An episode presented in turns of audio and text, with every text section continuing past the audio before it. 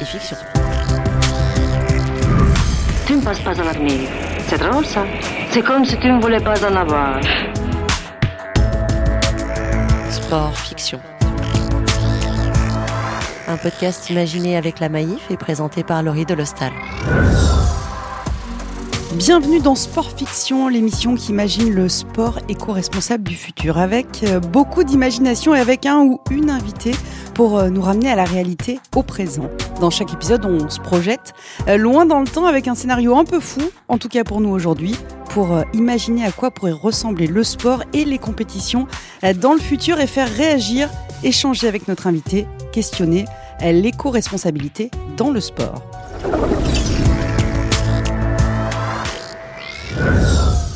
Dixième épisode de Sport Fiction et, nouveau sport de saison puisqu'on va parler sport d'hiver avec une championne qu'on est euh, ravi d'avoir avec nous, la, la championne du ski français.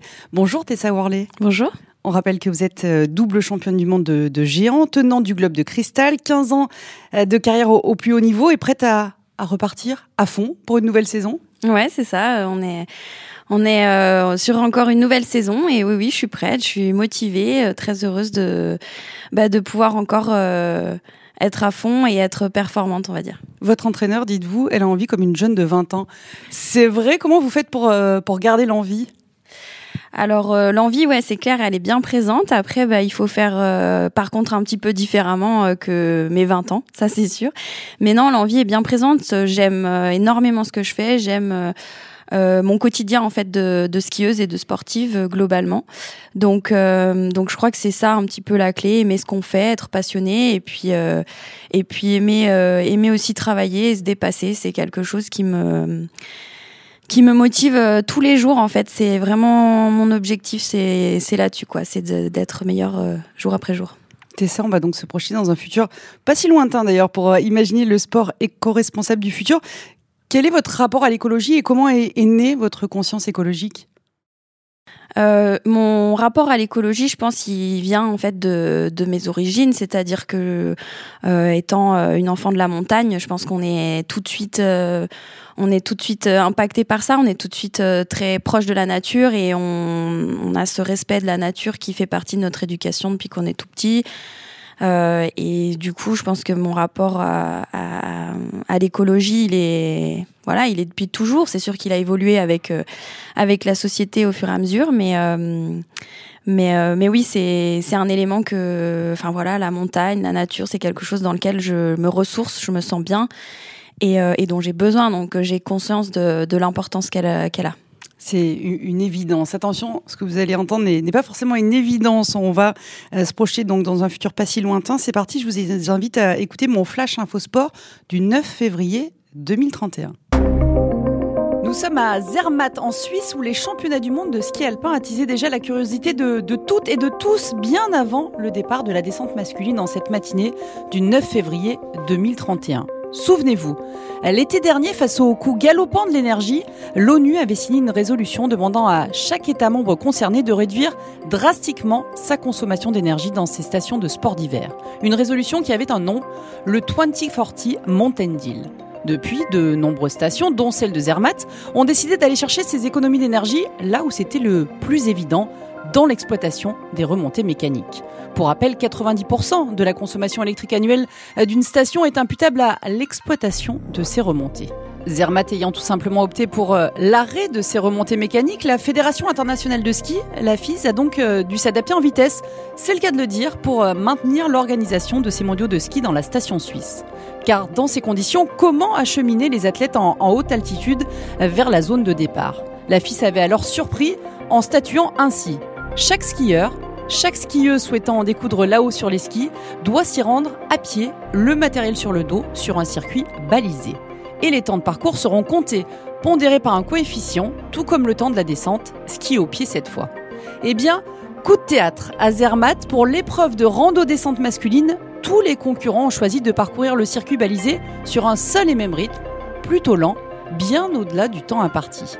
Les skieurs ont ainsi souhaité protester contre le trop court délai qui leur a été accordé pour euh, s'adapter à ce nouveau format de course, officialisé en octobre 2030 par la FIS, alors que les athlètes ont terminé tout juste avec leur préparation de la saison.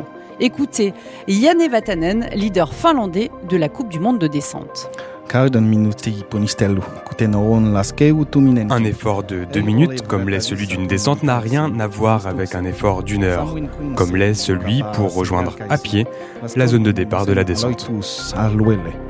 Théo Germain, maintenant notre meilleure chance française de médaille, a lui aussi tenu à réagir à notre micro. En termes de préparation physique et d'alimentation, euh, franchement, ce n'est pas du tout la même limonade. Et c'est avec 1h30 de retard sur l'horaire prévu que les skieurs se sont donc élancés à l'assaut de la descente. Yann Vatanen, sorti volontairement de la piste, n'a pas été classé. L'Américain Matt Eckenbridge s'est paré de l'or, l'Autrichien Tobias Schiffer de l'argent. Et le régional de l'étape, le Suisse Klaus Zollmann, a complété le podium. Théo Germain a quant à lui pris la cinquième place. Demain, tous les regards seront tournés, pour les mêmes raisons, vers la descente féminine. Laurie Delostal, en direct de Zermatt, pour So Good Radio.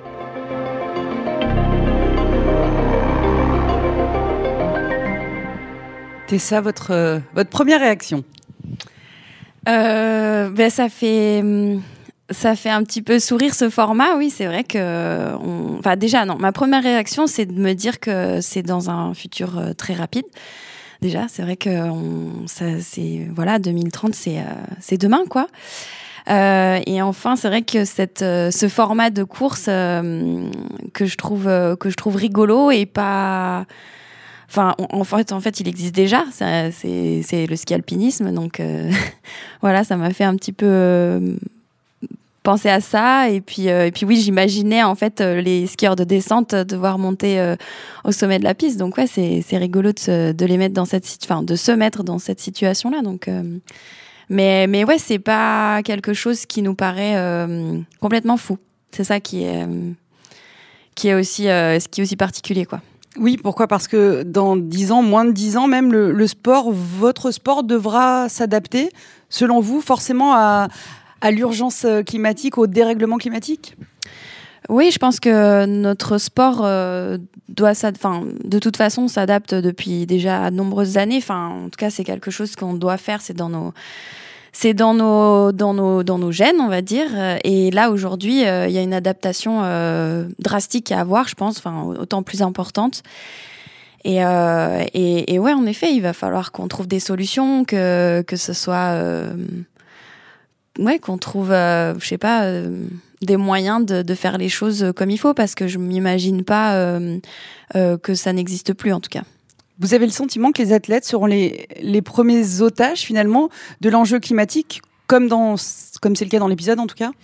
Euh, Je dirais pas otages, moi je dirais plutôt ce seront les premiers à, à comment dire faire face à ce genre de situation et devoir montrer l'exemple enfin devoir euh, montrer euh, les efforts à fournir et ce qu'il faut faire pour que pour que pour qu'il y ait un fonctionnement euh, qui soit qui soit comment dire viable quoi. Est-ce que c'est quelque chose dont vous parlez déjà maintenant et, et peut-être depuis combien de temps entre entre vous les athlètes? Euh, oui, je pense que c'est quelque chose dont on parle depuis depuis un moment déjà, plus parce que parce qu'on a conscience été après été, hiver après hiver, euh, euh, des conditions changeantes.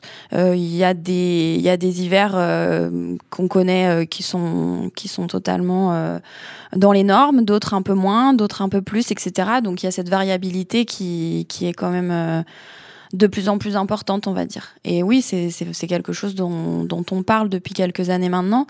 Après, bah, il y a l'énergie en elle-même qui est un sujet un petit peu plus récent, je dirais. Euh, cet été, euh, on a forcément parlé beaucoup du sujet en France à cause de, de la canicule notamment. Euh, vous, dans votre préparation, vous avez été le, le témoin, la témoin de, de, ce dérèglement climatique?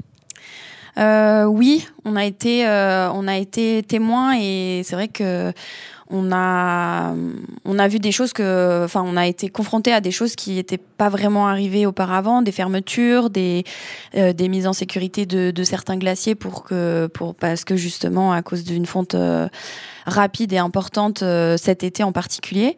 donc ouais, on a été confronté directement et, et voilà, on a, on a conscience que aujourd'hui, il faut adapter totalement le programme et, et nos nos, contraintes sportives, quoi. Comment ça peut euh, s'adapter, par exemple, pour la, compétition? C'est quoi? Je sais pas, faire moins de déplacements, regrouper un petit peu plus les, épreuves, ça peut être ça le genre de solution? Ouais, tout à fait. C'est quelque chose euh, dont on parle euh, déjà depuis un petit moment. Mais c'est vrai qu'il y a, y a la fédération internationale notamment, je pense qu'il y, a un grand rôle à jouer là-dedans et il faut qu'on arrive à tous s'entendre sur ce sujet-là et qu'on soit tous euh, autant impliqués. C'est c'est ouais en effet la programmation déjà des, compétitions à l'étranger pour pouvoir pour qu'il y ait du sens par rapport à nos déplacements et aux différentes compétitions qu'on peut faire tout au long de l'hiver. Ouais. Sport et fiction. Sport, fiction. Tessa Worley, ce qui n'est pas imaginaire dans l'épisode que, que l'on vient d'entendre, c'est que 90% de la consommation électrique annuelle d'une station de sport d'hiver est euh, vraiment imputable à, l'exploitation des, des, remontées euh, mécaniques. Vous, vous le saviez, c'est gigantesque. Hein. Euh, oui, oui, c'est c'est très important. Euh, je le savais, je connaissais pas les les, les chiffres, non. Euh, je enfin, je pensais pas euh, euh, dans ces proportions-là. Après, ben, ouais, c'est sûr que c'est des engins, euh, enfin voilà, qui qui consomment de l'énergie et je pense qu'il y a des moyens de les rendre un petit peu plus, enfin, en tout cas, d'avoir une une une consommation un petit peu plus régulée et c'est dans les c'est dans les, les objectifs euh, proches des stations, quoi. Oui, par exemple, de, de votre station, c'est le, le Grand Bornand. Euh, Est-ce que vous voyez euh, votre station s'emparer de ces, ces sujets d'économie euh, d'énergie avant d'en arriver à, à l'arrêt des, des, remontées mécaniques? Alors, j'ai pas euh, j'ai pas discuté euh, directement avec ma station aujourd'hui et euh, on n'a pas encore abordé ce sujet-là mais ma station a une vraie conscience oui écologique par rapport à justement à à, à l'environnement en fait préserver l'environnement autour. Donc je pense que vraiment c'est quelque chose qui qui, qui est important et, et, oui en effet il y a des choses qui sont quel mot employer j'arrive pas à euh, qui paraissent euh, qui paraissent assez, assez logiques et faciles à, à, mettre en place rapidement et qui le, qui le seront, je pense, euh, bah, dès cet hiver, oui, parce que c'est vraiment. Euh, ça va être, ça va faire partie des, des sujets. Enfin, ça va être le sujet important, quoi. Vous, vous, vous, sentez de, de l'inquiétude peut-être du côté des, des stations de, de sport d'hiver pour bah, leur pérennité finalement? Euh, Je pense que tout le monde en effet se mobilise euh, pour euh, justement euh, être être tous ensemble et agir dans dans le bon sens et vraiment faire en sorte que ce milieu parce que voilà c'est c'est tout un un écosystème si je puis te dire la montagne la station euh, les habitants, les agriculteurs. Enfin voilà, il y a, y a, énormément de, de monde qui, qui, qui, vivent dans, dans ces environnements et qui vivent de, de, de ce sport-là. Euh, et donc euh, oui, je pense qu'il y a une grande mobilité de tous pour pouvoir arriver à, trouver euh, les bonnes solutions et, à ce que ça soit durable. Et est-ce que vous, ça vous inquiète? On, commence à entendre des sportifs qui disent, je sais pas en fait si on continuera dans quelques années à pratiquer mon, mon sport comme on le pratique aujourd'hui. c'est une question qui se pose véritablement hein, pour le pour le ski évidemment. Oui, c'est une question qui se pose véritablement. C'est vrai que euh, j'ai un petit peu du mal à me projeter quand même euh, par rapport à, l'avenir de notre sport. Je sais pas vraiment. Euh, sais pas vraiment ce que ça ce que ça pourra donner, mais je sais, enfin, je sais, on, par, on parlait d'adaptation, on parlait d'évolution, on parlait euh, euh, de toutes ces choses-là, et je pense que ouais, c'est quelque chose qu'on. Moi, je suis quelqu'un de plutôt positif et plutôt euh, optimiste, donc euh, je vois les choses euh, euh, qui elles, elles vont. Enfin voilà, ça va se faire. Il faut, faut juste qu'on arrive à tous se mobiliser et à être vraiment acteur, quoi. Pas simplement euh, en parler et, euh, et, euh, et, et, le pointer du doigt. Il faut aussi vraiment agir. Et ça, ça passe par les athlètes, notamment, qui doivent être les donner ce, ce en mouvement. Effet. Ouais, je pense qu'on est, on est, enfin voilà, hein, si on a, on a quelque chose. Euh, comment dire, c'est un petit peu notre devoir d'athlète de, de, faire passer des messages forts comme ça, de, de montrer des exemples, de d'ouvrir un peu euh, la voie et, et, euh, et de d'avoir un comportement qui est en, adéquation avec notre pratique et nos valeurs, quoi. Donc oui, oui, ça va forcément. Enfin, en tout cas, moi, je me sens cette responsabilité-là, oui. L'autre thème qui est évoqué dans, l'épisode qu'on a écouté, c'est celui de l'alimentation. Mhm. On voudrait savoir comment se, nourrit une. Vous êtes quoi, une sprinteuse des, skis mhm. Oui. Comment comment on se nourrit? Comment on nourrit la machine?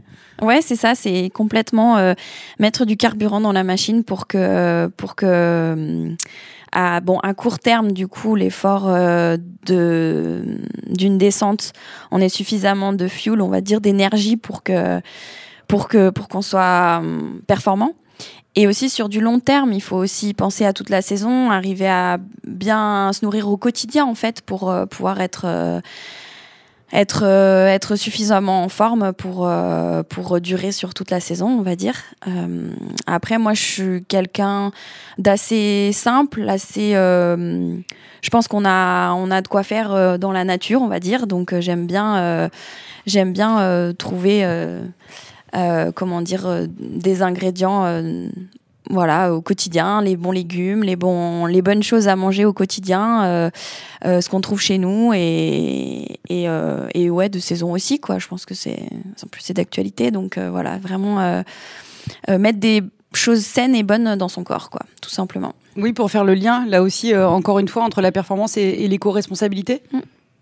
Ouais, ouais, ouais, je pense que c'est l'alimentation, c'est, c'est aussi un domaine sur lequel on peut forcément euh, avoir un impact euh, fort si on a des voilà une, bonne idée, une bonne information aussi de, de, comment il faut comment on peut bien manger. Et donc ça fait partie je pense de d'un d'une aliment enfin pour un sportif ça fait partie des comment dire des principes un petit peu à avoir. Il faut bien nourrir son corps pour qu'il puisse être performant mais aussi le nourrir avec conscience Dernière question, Tessa, personne n'est parfait. Euh, on parlait d'alimentation, mais sur quoi vous aimeriez faire un, effort d'éco-responsabilité au quotidien ou dans votre pratique Mais euh, non, pour l'instant, c'est trop compliqué.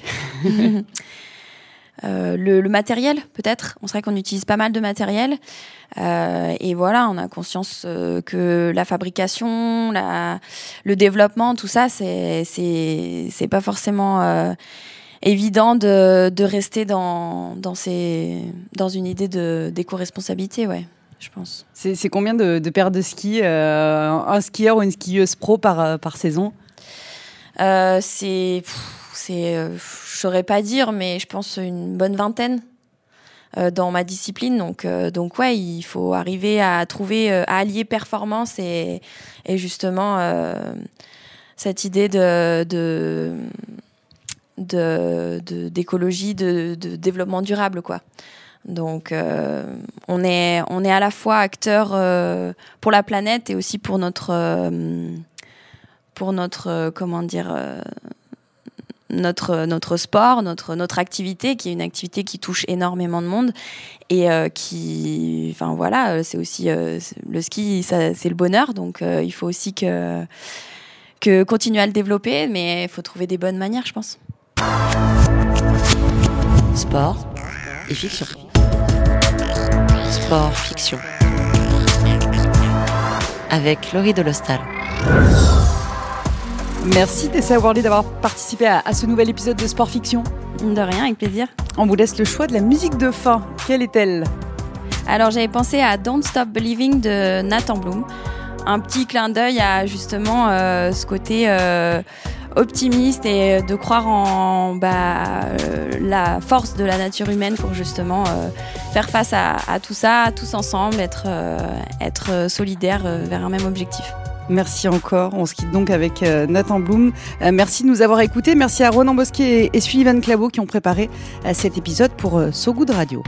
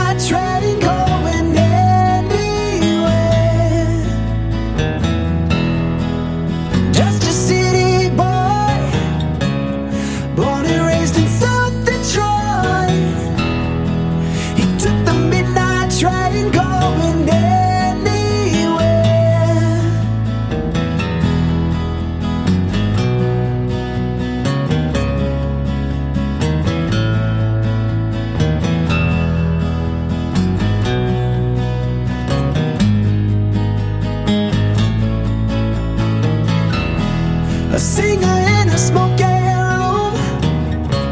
a smell